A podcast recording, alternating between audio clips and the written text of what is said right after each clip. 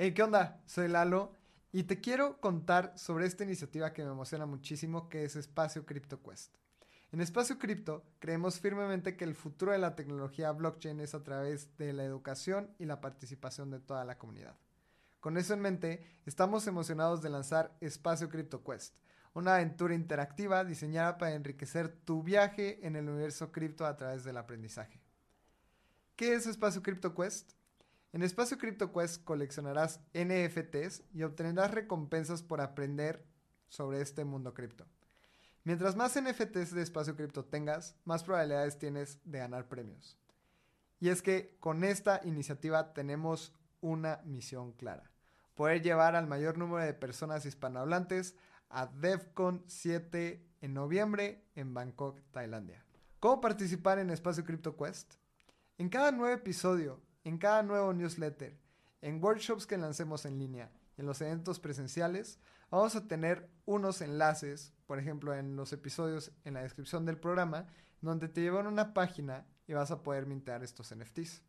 El precio del NFT es de un dólar y eso es simbólico para mantener a los bots fuera, además de que creamos una vaquita para llevar a más personas a DevCon en Tailandia. Van a ver NFTs en todos los episodios, newsletters, así que mantente al tanto también de nuestras redes sociales para que te enteres de la tabla de posiciones y cómo puedes ganar NFTs.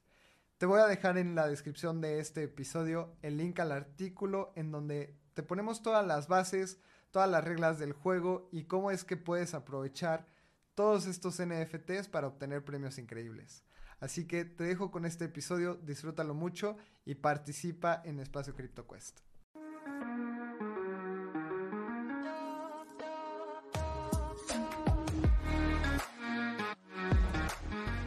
Hola de nuevo, te doy la bienvenida a otro Navegando el Espacio Cripto, el programa donde te platicamos todas las noticias que pasaron esta semana en Web3 para que tú no tengas que investigarlas. Aquí hablamos de DeFi, DAOs, NFTs y mucho más. Estoy con mi gran amigo Lalo Crypto, yo soy Ab. Lalo, ¿cómo estás? ¿Qué vamos a platicar hoy? Ah, buena semana, buena semana. La verdad es que estoy contento porque tenemos buena innovación dentro del ecosistema cripto y de una manera transparente. Entonces vamos a hablar justamente de, Bitwise, que es el primer ETF que deja ver sus fondos on-chain. Creo que eso es muy importante. También FTX ha vendido cerca de mil millones de GBTCs.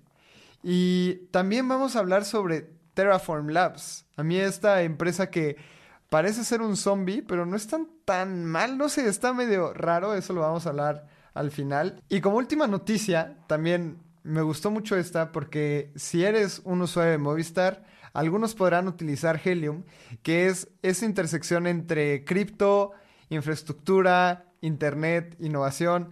Va a estar muy emocionante, así que tenemos buenas noticias el día de hoy. Sí, 100%. Creo que está muy emocionante ver cómo están mutando los ETFs, también cómo la industria sigue creciendo ahora en estas redes como Helium, que vamos a hablar un poco en detalle. Básicamente lo que hace es una red de, telecomunicaciones descentralizada, que es algo muy necesario para el futuro. Tal vez hoy en día no es tan necesario, pero es uno de esos experimentos que poco a poco vamos a ir ejecutando. Y bueno, vamos a entrar directo a las noticias y antes un anuncio de los patrocinadores que hacen esto posible. Obtén el mayor valor de espacio cripto con Voyager. En Espacio Cripto hemos creado una membresía exclusiva para aquellas personas amantes de este ecosistema. Con Espacio Cripto Voyager podrás encontrar trabajo en el ecosistema, ampliar tu conocimiento y conectar con la comunidad en un siguiente nivel. Vamos a tener acceso exclusivo a becas, reportes de investigación bimestral, reportes mensuales de airdrops, acceso previo a eventos de la industria y un club exclusivo para nuestros Voyagers llamado Voyager Club. Si quieres saber más información, ve a espaciocrypto.io y aprovecha para comprar nuestro primer NFT en donde vas a tener acceso exclusivo a Voyager con beneficios increíbles. Si quieres saber más información, te repito de nuevo, ve a espaciocrypto.io diagonal OE. ¿Te gustaría ser parte de una revolución cooperativa en el mundo de la Web3? Descubre Optimism, la capa 2 que está cambiando el juego. Optimism no solo es una capa 2 de Ethereum con transacciones más económicas y rápidas Es un colectivo de constructores, empresas y miembros de la comunidad que trabajan en conjunto hacia la visión de Optimism. La visión de Optimism busca reinventar la organización y la economía digital, fomentando la creación de bienes públicos, la economía regenerativa y busca recompensar el impacto positivo. Optimism construye un futuro de coordinación y colaboración en la Web3. Imagina un espacio digital gobernado por sus ciudadanos donde las contribuciones positivas se recompensan con beneficios reales. En comunidad, impulsaremos el crecimiento sostenido y la creación de un ecosistema descentralizado. Entra a la comunidad de Espacio Cripto en Telegram o ve a optimism.io para conocer más. Este episodio es patrocinado por Giro, tu portal seguro, sencillo y entendible en la Web3. Giro es una wallet de custodia propia para acceder a todo el potencial de Web3, con integración directa a DeFi y bajos costos de transacción. Giro justamente es una wallet creada para el ecosistema latinoamericano en donde el equipo de Espacio Cripto también está trabajando en ella. Puedes ir a giro.cool y registrarte en el waitlist para ser de las primeras personas en probar esta wallet que estamos construyendo con muchísimo gusto para todo el ecosistema de la TAM. Así que te repito, ve a giro.cool. Giro se escribe H-I-R-O.cool.c-O-O-L. Así puedes ir a tu navegador, también la liga está en la descripción del programa. Y regístrate para que seas de las primeras personas en probarlo. Y bueno, como cada semana empecemos con los precios. En este momento, Bitcoin está en 42 mil 42 mil dólares. En una semana ha subido 1.8%. En las últimas 24 horas subió 5.5% Lalo. Esta semana parecía ser muy, muy, una semana muy roja. Hasta ayer Bitcoin había bajado alrededor de 3.6, algo así. Y en este momento Ether está en 2.274 dólares y Ether sí está en la semana 8% abajo. En las últimas 24 horas ha subido 2.9%. Y la lo que está pasando, tú me prometiste que iban a subir los precios con el ETF de Bitcoin. ah, pues justamente. Tú me lo prometiste, no te justifiques. Esta semana fue una locura para los que estamos más metidos en el tema de los precios. Si eres como App que ve los precios cada mes y no se preocupa para nada. Estás muy bien. navegando nada más. Pero fue una locura. O sea, yo estuve viendo altcoins, estuve viendo Bitcoin, todo estaba bajando y el día de hoy, viernes 26 de enero, todo empieza a subir de nuevo, todo vuelve como a la normalidad. Pero sí fue una, una semana muy, muy loca. Y creo que hay una noticia relacionada a eso sobre FTX que vamos a tocar en el futuro. Pero ah, creo que hemos hablado de esto. Hay veces que en el corto plazo no hay una razón específica como para que el precio baje. O sea, son correcciones de mercado normal. Tal vez alguien escuchó vende y pues ya empezaron a vender. Cosa que pasa en el mundo cripto. Sí, creo que también, o sea, el ETF fue el clásico vende la noticia. O sea, compra el rumor, vende la noticia. Y también ha habido, bueno, parte de eso y también una de las noticias más importantes de esta semana es que FTX está vendiendo gran parte de las acciones que tenía de GBTC. O sea, GBTC ha tenido salidas de más de mil millones de dólares. Y yo como me lo imagino es que GBTC es un cáncer que había en el ecosistema cripto. ¿Y por qué me refiero a esto? Porque era un fondo, más bien era un fideicomiso que no tenía una forma directa de tener una redención. O sea, no, por cada Bitcoin que estaba en GBTC antes de que fuera un ETF, no había una forma de redimirlo y eso generó una disparidad de precios y generó un premium al principio y luego generó que estaba, cuando en el bull market pasado todo estaba subiendo, eh, GBTC estaba a un sobreprecio, entonces era un, un elemento del mercado súper ineficiente y eso llevó a mucha gente como a Three Arrows Capital y a FTX a meterle duro porque había una oportunidad de arbitraje ahí. Entonces era como tener un cáncer muy feo en el ecosistema cripto y en el momento en el que ya se puede redimir uno a uno, pues se extirpó ese cáncer y obviamente ahora seguimos en recuperación por un, por un par de, meses, no sé si va a durar un par de semanas, un par de meses, pero eventualmente se va a equilibrar el mercado. Ya va a dejar de haber tantas salidas y los ETFs son básicamente un elemento que va a incrementar mucho las entradas. Muy de acuerdo y justamente algo que analizo como trader Y para las personas que siguen más los mercados, hay, un, hay una diferencia Ab, en los futuros del Chicago Mercantile Exchange. Estos futuros en el retail ni se habla, muy probablemente no sabes ni qué signifique si eres alguien que está, sí, dentro y fuera del ecosistema, pero mueven un volumen significativo. Y cuando hay un gap, ¿qué significa un gap? Es que cuando dejan de operar el fin de semana y la apertura del lunes es mayor a la del viernes, hay un espacio de precio. Y normalmente esos espacios de precio, por alguna razón, y es más por tema hasta de, trading y de psicología del mercado, se terminan llenando después. Entonces tuvimos un gap, una apertura en el precio de un viernes al lunes en diciembre que no había sido llenada. Esto se llenó esta semana. Y estos son como fenómenos que ocurren que, que es interesante estudiar cómo los gaps se llenan. Entonces, tal vez si eres trader y te gusta la astrología y todos estos temas, checa eso del gap porque vale la pena. 100%. Y sabes qué, a final de cuentas, creo que una cosa, una cosa que yo siempre hablo es, si hay una ineficiencia en el mercado, el mercado la va a encontrar y la va a tomar. Entonces, esa ineficiencia que fue GBTC por varios años, ya se está empezando a cerrarlo, ¿sabes? Y creo que la noticia literalmente eh, en cuanto a eso de GBTC es que ya ellos, FTX, vendió mil millones de dólares del, del ETF de Grayscale, de GBTC, y es porque simplemente, a ver, es algo natural. Tenían, tienen que liquidar a sus clientes, tienen que sacar ese dinero. Entonces, en el momento en el que se pasa, hay una gran presión de venta y pues nos toca comérnosla, ¿sabes? O sea, el mercado la tiene que soportar por un rato y creo que este es uno de los últimos pasos para cerrar el capítulo de FTX. El momento en el que FTX deje de tener cripto, o sea, cuando liquide todo, en ese momento está cerrado ese capítulo. No cuando Sam Bankman Fried pise la cárcel. Porque creo que son dos cosas diferentes. Eh, y a final de cuentas es cuestión de tiempo.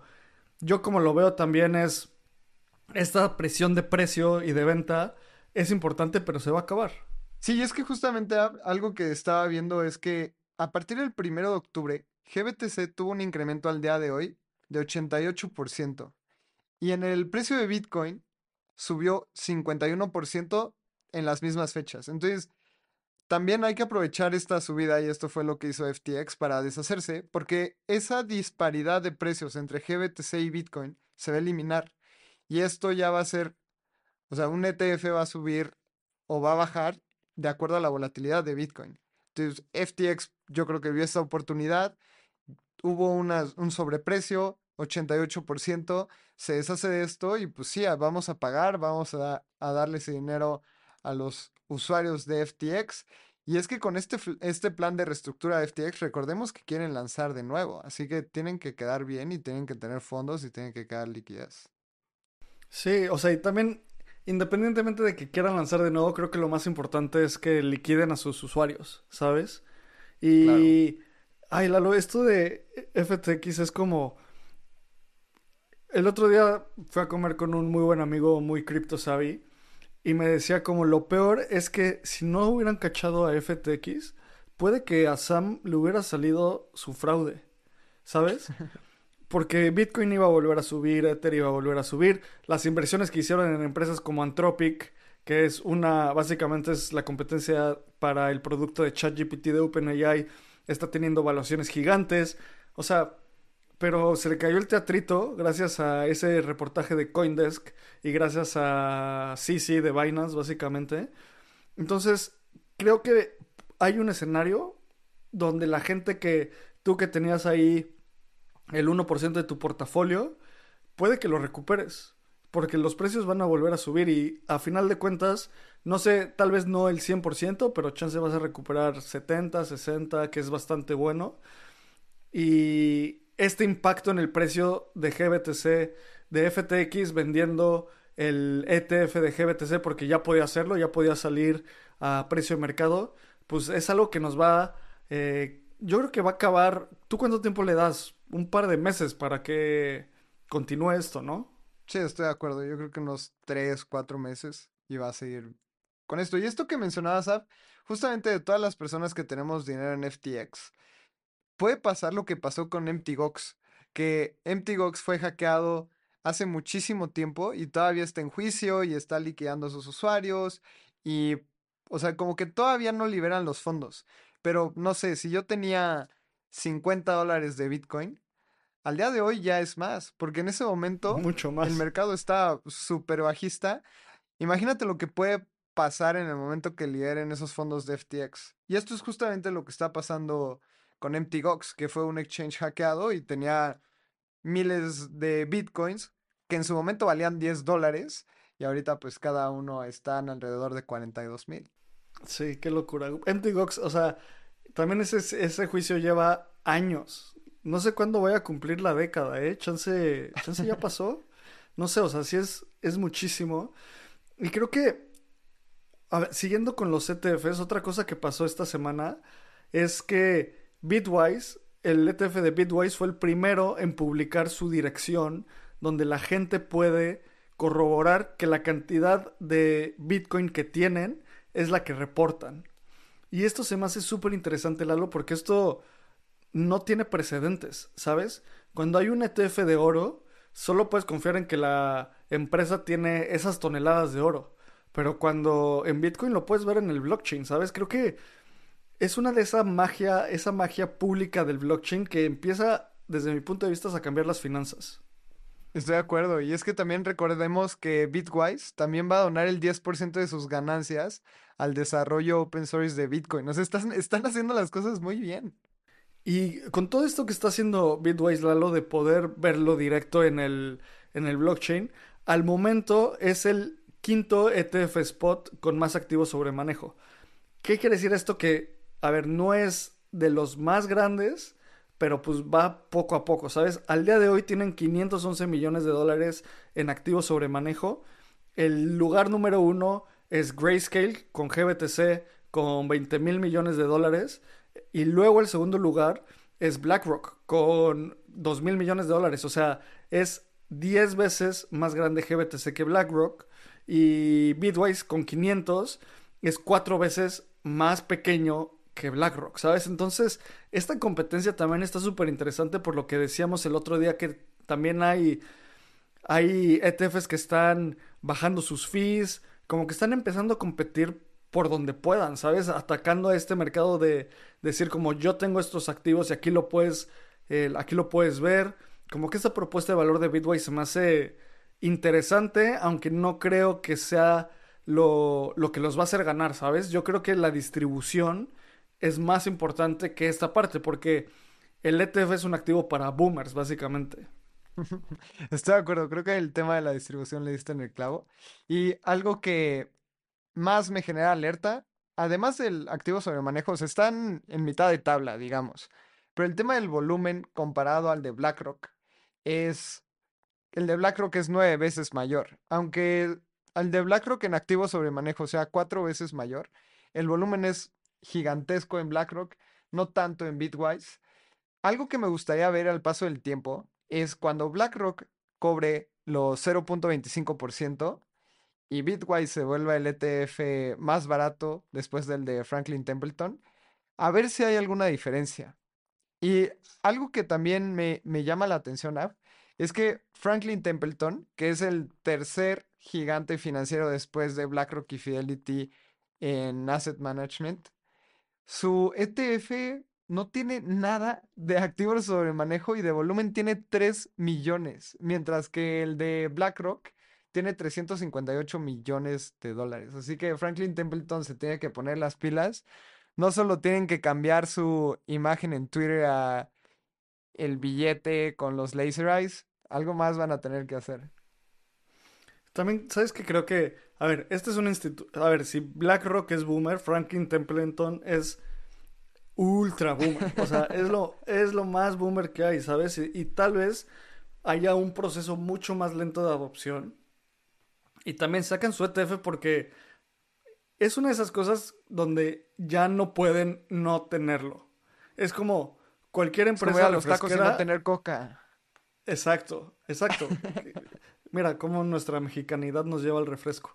Yo iba a decir que cualquier empresa refresquera necesita un refresco de manzana, ¿sabes? O sea, si no, no puede ser una empresa refresquera. Y en las empresas financieras eso llega a pasar. Cuando no tienes cierto parte, ciertos activos, empiezas a perder competencia en el mercado.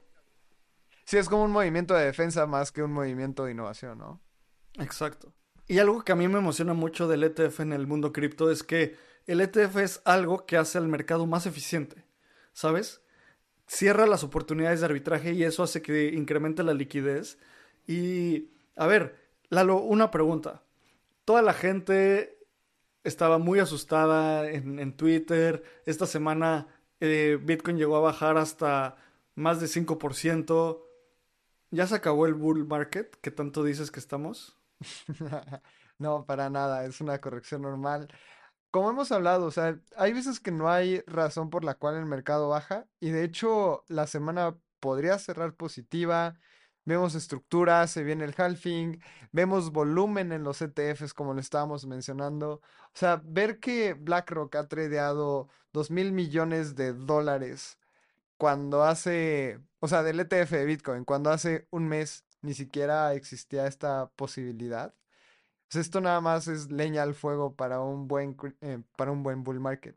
Y poniéndolo en perspectiva, chécate esta estadística, porque analizando los exchanges como Binance, Bybit, etc., Bybit solito, que es el exchange con mayor volumen en temas de futuros, operó 2 mil millones de dólares en las últimas 24 horas. Ese es el. O sea, el volumen de BlackRock es de 358. Más bien, los 2 mil millones eran activos sobre manejo. BlackRock operó, ha operado en las últimas 24 horas 358 millones de dólares. Ya es el 20% de Bybit en cuestión de dos semanitas. Sí, sí, sí, sí. O sea, el, o sea, el tamaño de esta cosa es gigante. Y también yo no creo que estamos en, o sea, que ya se acabó el bull market. En, un bull market hay subidas de 3x y varias bajadas de 50, 30, 20%. Entonces, obviamente nada de esto es consejo de inversión, solo es como calma ante la euforia. Calma ante la euforia y calma ante, pues no sé, hay tanta gente que, que está emocionada por recuperar el dinero que ha perdido en cripto en los últimos años, que mejor calma, sobriedad y calma. O sea, una de las cosas importantes en la comunidad de espacio cripto, sobriedad, calma, buena onda y no scam, ¿sabes? Estoy de acuerdo, estoy de acuerdo. Y siguiendo con, e, con las estadísticas que te daba, checa, todos los ETFs en volumen 24 horas han operado 1.3 mil millones de dólares. Coinbase ha operado 2 mil millones de dólares. O sea, los, los ETFs ya están como al 60, 65% del volumen de Coinbase.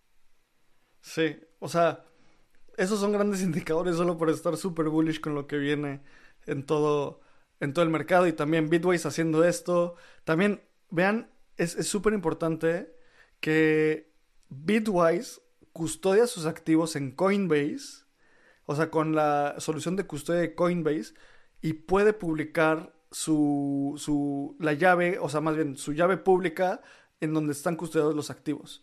Eso es muy importante porque quiere decir que todos los otros eh, ETFs que custodian en Coinbase también lo podrían hacer. Entonces, ¿crees que pase esto? ¿Que varios lo publiquen o, o no les va a importar? Wow, es buena observación, ¿eh? No lo había pensado así. Yo creo que van a terminar siendo empujados por la competencia. Tal vez el siguiente, tal vez alguno chico como el de Franklin Templeton que tienen 53 millones de dólares en activos sobre manejo, dicen, pues va, o sea, a ver, para no quedarme rezagado y después todos van a tener que seguirlo. Yo le he puesto a Vanek, que parece que son los más degens de estos, o sea, los más crypto savvies. Pero Vanek está en Gemini, pero tal vez, o sea, si tú vas con Vanek, yo voy con Ark y Katie Wood. Puede ser. No había, no había visto que Vanek está en, en Gemini, pero a ver, debe ser la misma, la misma lógica de custodia. ¿No? O sea, no creo que tengan sus, sus bitcoins custodiados en los hot wallets o bueno, en los cold wallets de Gemini, sino es alguna solución de custodia más elaborada. Sí. Oye, los, los hermanos Winklevoss al final sí salieron embarrados en el ETF después de 11 años. Pues poquito, muy poquito. o sea, la neta, se merecen mucho reconocimiento por haber empujado la industria por tanto tiempo. Y qué triste que no tengan su ETF, pero bueno, creo que con Gemini están más concentrados en otras cosas, en competir la Coinbase, en cerrar su problema de Gemini Earn con Genesis de, de DCG. A ver cómo se desenvuelve eso. Y Lalo, ya que estamos hablando de Coinbase, una de las cosas que pasó esta semana es que se cayó uno de los clientes de Ethereum que se llama Nethermind. Nethermind es uno de los clientes que ayuda a procesar las transacciones. O sea, cuando tú tienes un nodo, lo corres sobre un cliente y ese cliente valida las transacciones. Es muy importante que tengamos distribución y que haya diferentes personas en, o más bien que las, los grandes operadores utilicen diferentes eh, clientes. Hoy en, bueno, durante esta semana estaba alrededor del 84% de los validadores utilizaban Geth, que es, ¿por qué utilizan Geth? Porque básicamente es el mejor, es el que tiene el, el código más, más fácil para implementar, que corre mejor.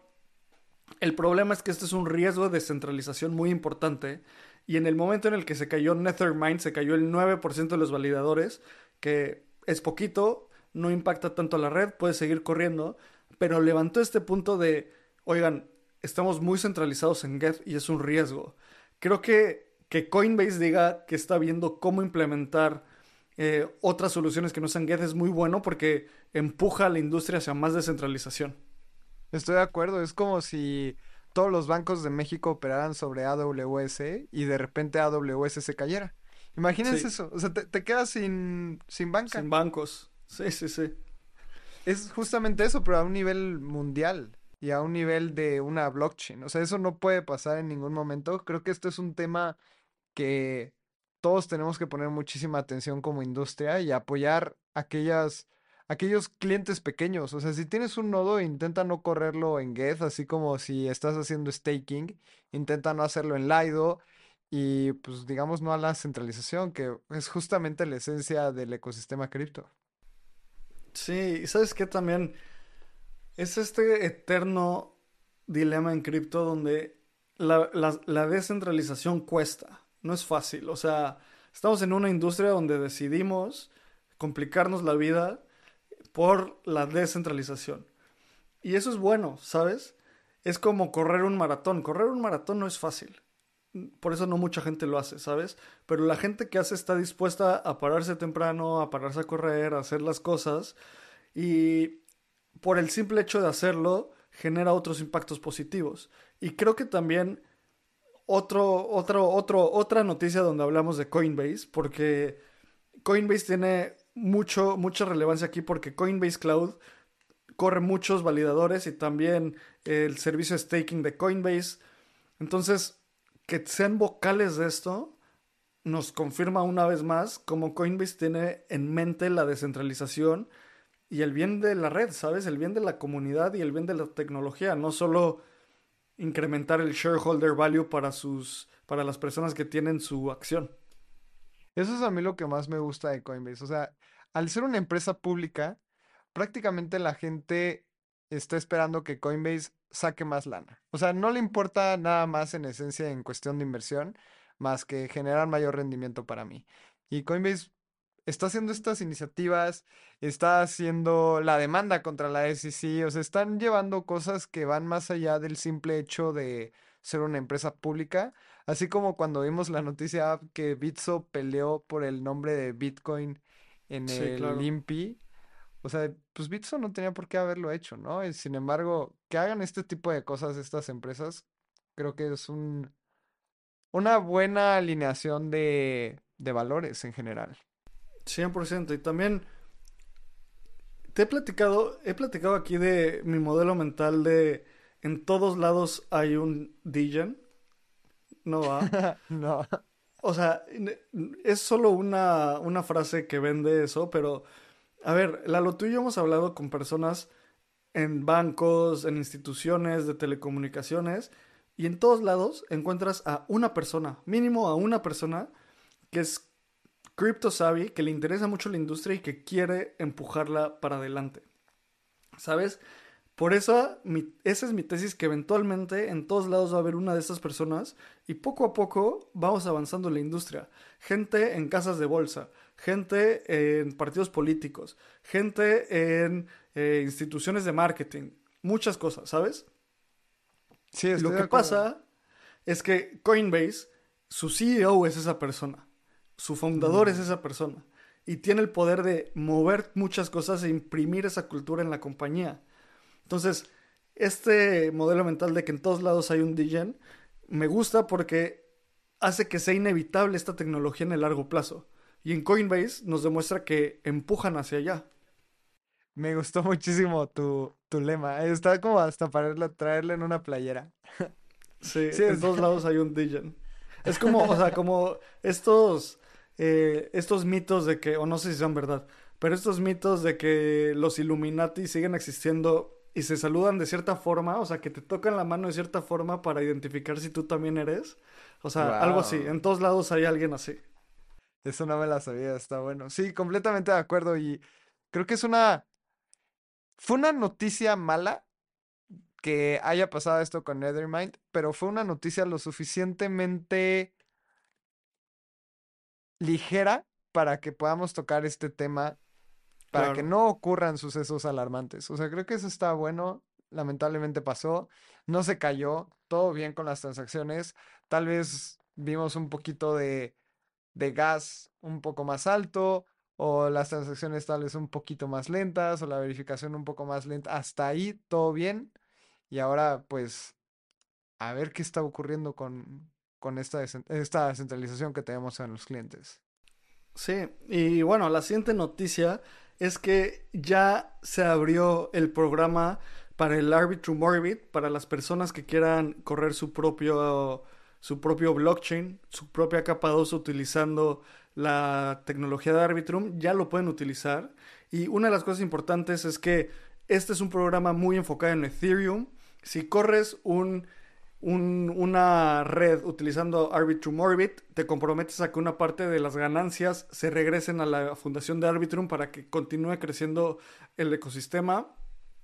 Creo que Arbitrum llega un poco tarde a esto, pero es bueno, o sea, es una competencia. ¿Y por qué digo que llega un poco tarde? Porque Optimism con su OP Stack lanzó y parece que se comió a la primera brecha del mercado.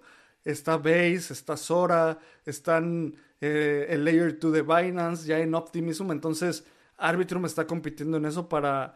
Eh, el Arbitrum Orbit es a Arbitrum lo que el OP Stack eh, es para Optimism. Sí, creo que la diferencia y lo más importante de esta noticia es que Previamente lo podías hacer, pero tenías que pedirle permiso a la DAO o la DAO lo tenía que aprobar. Y ahora ya cualquier persona puede tomar Orbit, desplegar su chain y si tomar este, este pedacito, o más bien enviarle un pedacito de todas las transacciones, así como en su momento lo vimos con Base. ¿Recuerdas este, este anuncio de que Base hizo de que, o sea, iba a enviar y aportar al OP Stack un porcentaje de las comisiones? Se me hace una buena noticia. Me gusta ver este tipo de cosas ocurriendo dentro del ecosistema. Sí, ¿y tú cómo ves? O sea, está Arbitrum Orbit, el OP Stack, el Chain Development Kit de Polygon.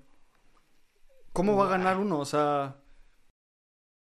Pues es que, o sea, tienes esta, esta ventaja dentro de, de Arbitrum, que pues es la capa 2 con mayor valor total bloqueado, con mayor volumen, o sea, se come en temas de volumen también a Optimism. Entonces la interoperabilidad dentro del ecosistema de Arbitrum para mí es algo súper interesante. O sea, vamos a ver cómo, cómo se desenvuelve, pero pues tienen muy buenas armas. ¿Sabes qué? También yo como comparo esta, esta guerra, tal vez, o sea, una guerra buena, esta competencia, es como Azure contra AWS, contra Google Cloud, o sea, está a ese nivel, o sea, porque es una infraestructura muy, muy básica. O sea, muy básica me refiero en una etapa, en un nivel muy fundamental de la tecnología. Y creo que Polygon no ha dado mucho que decir al respecto de esto, pero Creo que poco a poco vamos a empezar a ver más de, ellos. Su tecnología parece ser de la más robusta porque ya tienen Zero Knowledge Proofs en sus, capas 2. Eh, que a Orbitrum, a Arbitrum y Optimism les falta. Este, a ver cómo evoluciona esto. Y pasando a la siguiente noticia, Lalo, lo que decías, Telefónica, los usuarios de Telefónica, algunos usuarios de Telefónica van a poder utilizar Helium. ¿Qué es Helium? Imagínate que tú pones una antenita, la conectas en tu casa, la pones en algún lugar y esa antenita le ayuda a que da servicio de internet, servicio de telecomunicaciones de celular a personas a tu alrededor. Y si tú pones esa antena, te dan tokens. Estas, este tipo de tecnologías son eh, redes físicas, como physical networks, crypto physical networks, o sea, redes físicas montadas en cripto.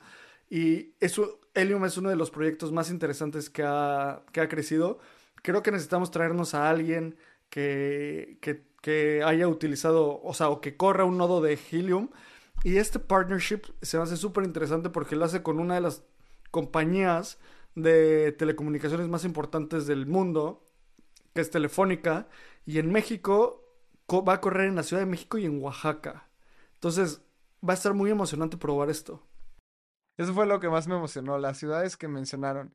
O sea, y, en específico Oaxaca, porque hemos visto problemas de telecomunicación y tenemos varios amigos que son nómadas digitales y siempre mencionan de que Oaxaca está increíble, Puerto Escondido está súper bonito, pero no hay un buen internet. Y esto es como hablar del o sea, este problema lo tienen muchísimas ciudades alrededor del mundo que no se vuelven más turísticas porque no hay infraestructura necesaria para que más personas vayan.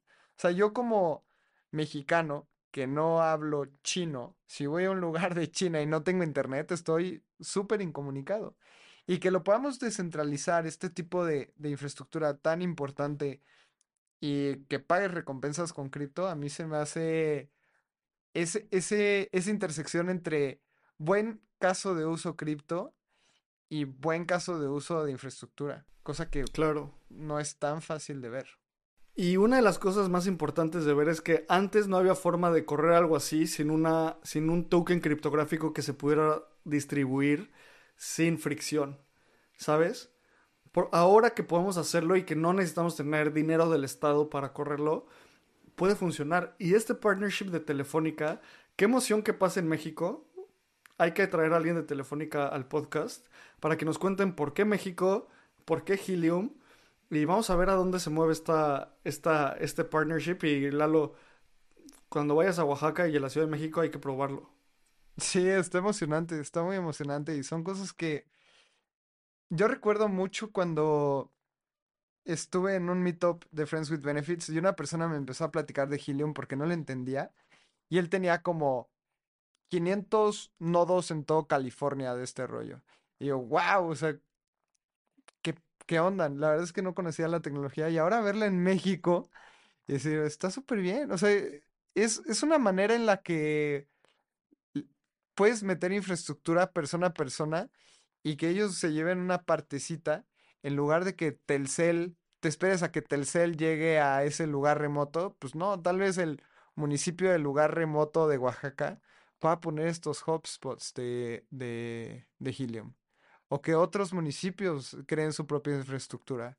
Y ellos mismos crearlo, aunque pues Telcel nunca se vaya a parar en Hichu, Guanajuato. Pues tal vez ahí el presidente municipal de Hichu se aviente un, un Helium hotspot. Oye, ¿Hichu sí existe? Sí. ah, bueno, nada más para saber.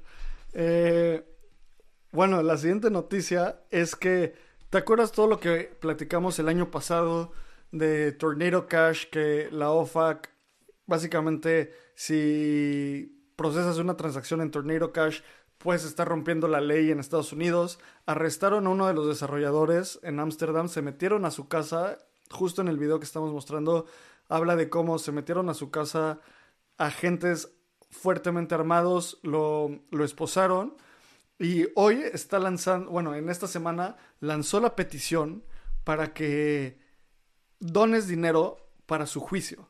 Lo que esta persona hizo fue escribir código open source y por eso lo quieren meter a la cárcel. Eso es lo que él dice. También hay como estas acusaciones de que ayudó a diferentes grupos terroristas a lavar dinero. Si eso lo hizo, definitivamente está mal. El problema aquí es que van a meter a alguien por, más bien quieren meter a alguien a la cárcel por escribir código open source y por derechos de privacidad de criptografía. En los noventas hubo unos sucesos que se llamaron las guerras de la criptografía, o sea, o los cryptography wars, donde los Estados Unidos querían regular y querían poner como grado militar a la criptografía. Gente como Mark Andreessen testificó ante, ante el Senado americano diciendo como, a ver, yo no estoy construyendo, porque Mark Andreessen construyó Mosaic, uno de los primeros navegadores del Internet. Él decía como, a ver, necesitamos criptografía porque eventualmente vas a meter tu tarjeta de crédito en el Internet. Y sin criptografía no lo vamos a poder hacer. Y la gente decía como, ¿quién va, quién va a confiar en el Internet para meter su tarjeta de crédito? Bueno, 30 años después, o sea, ya lo hacemos sin pensar que nos van a clonar la tarjeta, ¿sabes? Entonces, esta guerra que está utilizando lo, o sea, es otro ataque a la criptografía, otro ataque a la construcción de código de open source. Y si quieres donar, ve a wewantjusticedao.org. Lo vamos a poner ahí en las notas del episodio eh, para que si quieres donar, dones. Personas como el equipo de Bankless donaron 10 mil dólares. Edward Snowden también, eh, la persona que fue que eh, básicamente abrió muchos de los papeles más importantes, filtró papeles del gobierno, eh, retuiteó el tweet de Roman, este desarrollador, diciendo como necesitamos ayuda, la privacidad no es un delito. Entonces vea wewantjusticedao.org para donar y que estos desarrolladores se puedan, se puedan defender. A mí se me hace un caso muy complicado. O sea, Tornado Cash puede estar bien, puede estar mal, pero creo que lo que no está bien es penar el, la libertad de expresión. O sea, estás creando código, es como si me metieran a la cárcel por escribir una canción. O sea, podemos estar a favor o en contra de los narcocorridos, pero es libertad de expresión. Y este tema de escribir código y que después tengas miedo por escribir un código con el que te puedan meter a la cárcel, Ah, son, son, son temas polémicos, como mencionabas. O sea, tal vez en este momento no entendamos la importancia de, de Tornado Cash o la importancia de códigos de privacidad dentro de la blockchain. Pero pues yo tampoco quiero que todo el tiempo la gente vea mis fondos en mi INS. O no quiero que todo el mundo sepa mi wallet o que entren a mi RFC. No sé, o sea, la privacidad es importante. Y es delicado. sin duda alguna. Y bueno, la, la, última noticia es que Terraform Labs, la empresa detrás de, de Terra de Luna, ya aplicó para ser una empresa en bancarrota. Y lo que dicen es que este es un camino normal para poder eh, volver a operar. Y no sé, creo que ya es momento de hasta nosotros darle cierre a esto. No veo cómo vaya a regresar Terra. Y una de las cosas más interesantes es que esto está en su aplicación para la bancarrota dicen tener entre activos y pasivos alrededor de entre 100 a 500 millones de dólares. ¿Qué, ¿Qué van a hacer con ese dinero, sabes? Se me hace... A ver a dónde lleva eso. Sí, es que estos son números positivos para ellos, porque pueden tener estas deudas por cobrar y que la gente le pague y eso se vuelva, pues, dinero líquido. No sabemos cómo tengan estos, estos activos insolventes, pero o sea, el, total de dinero que le deben a sus acreedores está entre 100 y 200. Entonces, después de pagar a sus acreedores, podrían tener números positivos y Terraform Labs podría tener hasta 300 millones de dólares para seguir construyendo. A mí esto se me hace una locura porque sabemos todo lo que pasó con Terra, o sea, el token ya es un token fantasma, la moneda estable UST también, pues no es una moneda estable, es un token ahí muerto que tiene un valor como de 8 centavos por gente especulando, pero en verdad deberían de obligarlos a estos probables 300 millones que tengan en activos, pues devolverlo a la gente que perdió toda la lana, ¿no? O sea, es prácticamente imposible que esto pase por la estructura legal y lo que sea, pero, ¿te imaginas que vuelva a salir de, del cementerio Terraform Labs y que te diga, Abraham, Tenemos Terra 2.0. Eh, Meto tu Mm. dinero a esta blockchain. No, no hay manera. Creo que no hay manera ya, o sea, es momento de que, de que, de que truene eso, de, no sé, darlo, darlo por muerto. No sé qué va a pasar con, con la bancarrota. Igual Kwon va a ir a la cárcel. Y, y pues bueno, la verdad, qué bueno que vaya a la cárcel. Ya es momento de, de cerrar, cerrar ese capítulo. Y bueno, esas son las noticias de esta semana y creo que estoy muy emocionado por lo que viene del espacio Crypto Quest. Ya minté este episodio como NFT. Te puede llevar a DevCon en Tailandia. Vamos a, a darle con todo para llevar a la mayor cantidad de personas a DevCon. Lalo, llevamos a alrededor de 10 personas al DevCon pasado en Bogotá. Fue una experiencia inolvidable para muchas personas. Toca hacer esto y lo más importante es que es algo de comunidad. Recuerda que mintar tu NFT cuesta un dólar y eso es para combatir bots y todo el dinero que se genere de ahí va a ir para, para el viaje de las personas.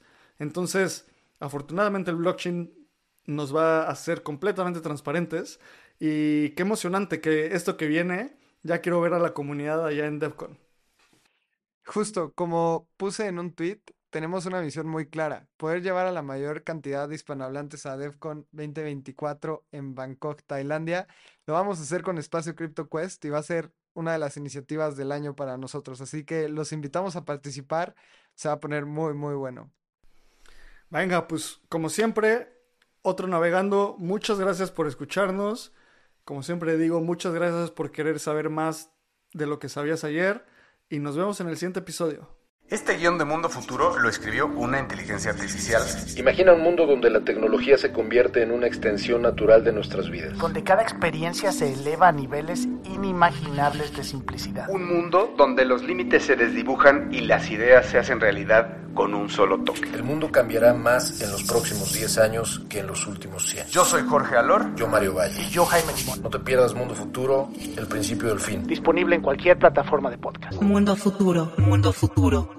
Grand Canyon University, an affordable private Christian university, is one of the largest and fastest growing universities in the country, offering more than 270 programs online. In addition to federal grants and aid, GCU's online students received nearly $130 million in institutional scholarships in 2022. Find your purpose at Grand Canyon University. Private, Christian, affordable. Visit gcu.edu slash myoffer to see the scholarships you may qualify for.